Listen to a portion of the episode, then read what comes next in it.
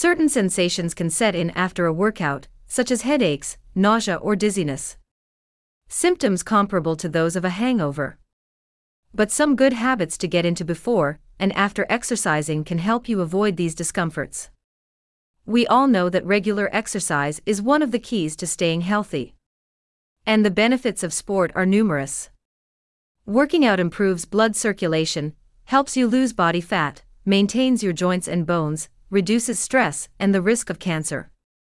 But after a session that's too intense, some symptoms resembling those of a hangover can set in, such as exhaustion, nausea, and headaches.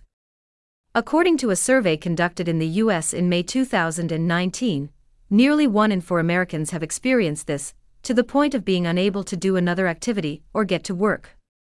One reason behind this effect may lie in hormones.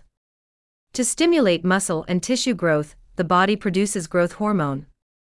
After too much effort, this production may get too high, leading to nausea. Dehydration is also a possible cause. Not drinking enough water can lead to migraines, dizziness, and muscle cramps.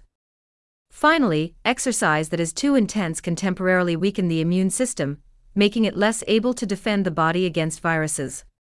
To limit these symptoms, it is advisable to pay attention to your diet, eating between 1 and 3 hours before your workout, so that the body has the necessary fuel to draw on its reserves.